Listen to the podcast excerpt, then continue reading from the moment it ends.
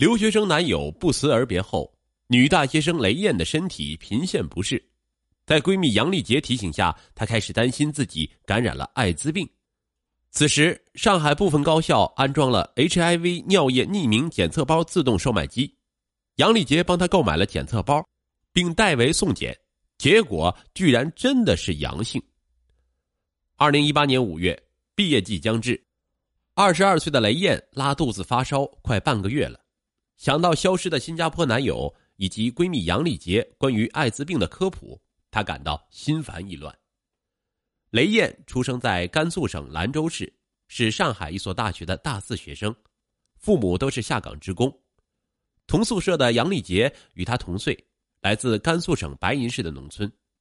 两个西北女孩家境一般，穿着朴素，又都是路人脸，她们不由得惺惺相惜，一起上课、包剧。逛街、花痴、帅哥，放假回家还经常互相走动。不起眼的他们，在南方同学比较多的班级里，成了形影不离的好闺蜜。二零一六年大三那年，雷燕陡然变得闪亮起来，这都是拜她在英语角结识的男友丹尼斯所赐。丹尼斯是新加坡留学生，长相帅气，出手更是大方。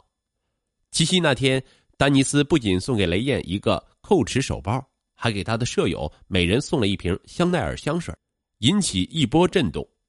瞬间，雷燕感觉大家看自己的目光不一样了，她不自觉的洋气起来，开始琢磨化妆打扮，言语间不时蹦出几个英语单词。而跟闺蜜杨丽杰，她更乐于分享自己的幸福。丹尼斯的家境有多优越，他如何受女孩欢迎，却偏偏挑中貌不惊人的自己。雷燕还不断给杨丽杰种草，常把丹尼斯送给自己的国外好物转送给他，让他感受品质生活。那段时间，雷燕不再与杨丽杰出双入对，而是成天跟丹尼斯腻在一起，闺蜜之间似乎有些疏远。但让她欣慰的是，杨丽杰对她仍然很好。二零一七年九月，升入大四的闺蜜俩进入南京一家知名外贸公司实习，住一间员工宿舍。丹尼斯几乎每周过来找雷燕，还会在宿舍过夜。雷燕起初觉得不妥，当着杨丽杰的面赶他走。杨丽杰善解人意的给了丹尼斯绿卡，没事了，我又不是外人。就这样，丹尼斯一次次的留宿下来。每次杨丽杰总会找借口去其他宿舍借宿。面对闺蜜给自己创造的二人世界，雷燕是非常感激。二零一八年三月，两人从南京返校。准备毕业论文，不知何故，丹尼斯突然对雷燕冷淡下来。雷燕给丹尼斯打电话，听到那头隐隐传来女人的声音，他很生气，质问他是不是移情别恋了。丹尼斯指责他不可理喻，两人大吵一架后，丹尼斯竟然人间蒸发了。雷燕伤心不已，杨丽杰察觉后，让他依靠在自己肩膀上哭泣。随后，在杨丽杰陪伴下，雷燕去丹尼斯学校找人。却被告知丹尼斯早已中断学业，离校不知所踪。几个男生告诉他们，有好几个女孩都来找过丹尼斯，都说是他的女友，可现在他们都找不着他了。雷燕差点没站住，幸好杨丽杰扶住他。所以丹尼斯根本就是个感情骗子。雷燕失魂落魄了好几天，杨丽杰陪在他身边，一边安慰开导他，一边猜测着。丹尼斯明明在几个女人之间游刃有余，占尽便宜，为何会突然不告而别呢？一周后，身为志愿者的杨丽杰去当地艾滋病公益组织参加活动。傍晚时分，他回来告诉雷燕，说林校一个女大学生与留学生男友恋爱，被感染上了艾滋病，还说现在的留学生是艾滋病高发群体。雷燕心头一紧，确实。她和丹尼斯亲热时，并未采取安全措施。联想到男友的突然消失，她有些忐忑。杨丽杰小心翼翼的说道：“如果你们那啥了，还是去查一下，放心啊。”雷燕摇头，她不信自己那么倒霉，也没觉得不适，更羞于去检查，便搁下了此事。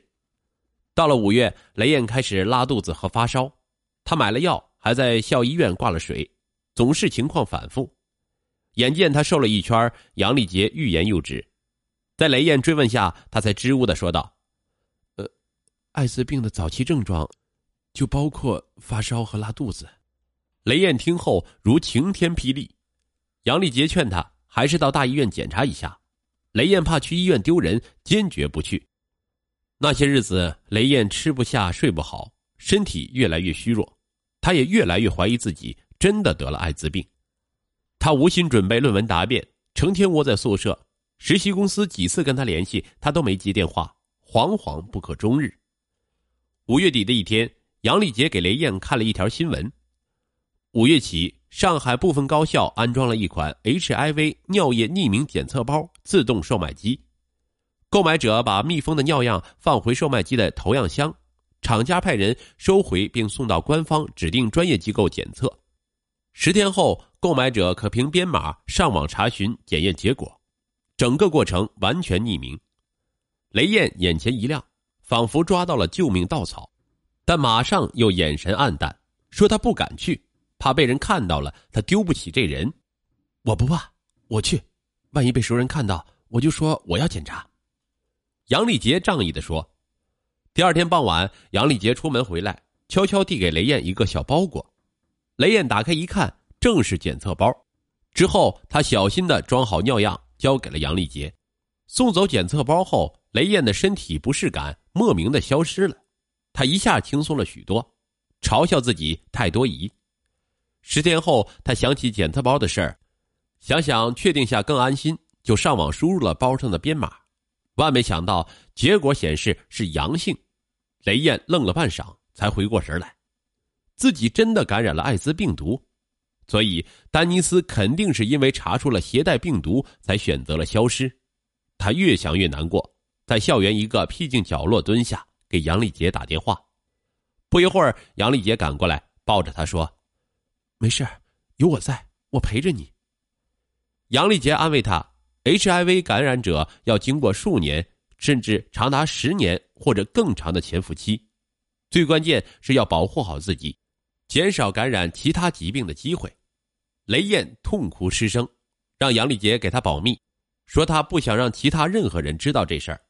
杨丽杰连连点头。之后数日，雷燕一直在网上查关于艾滋病的一切。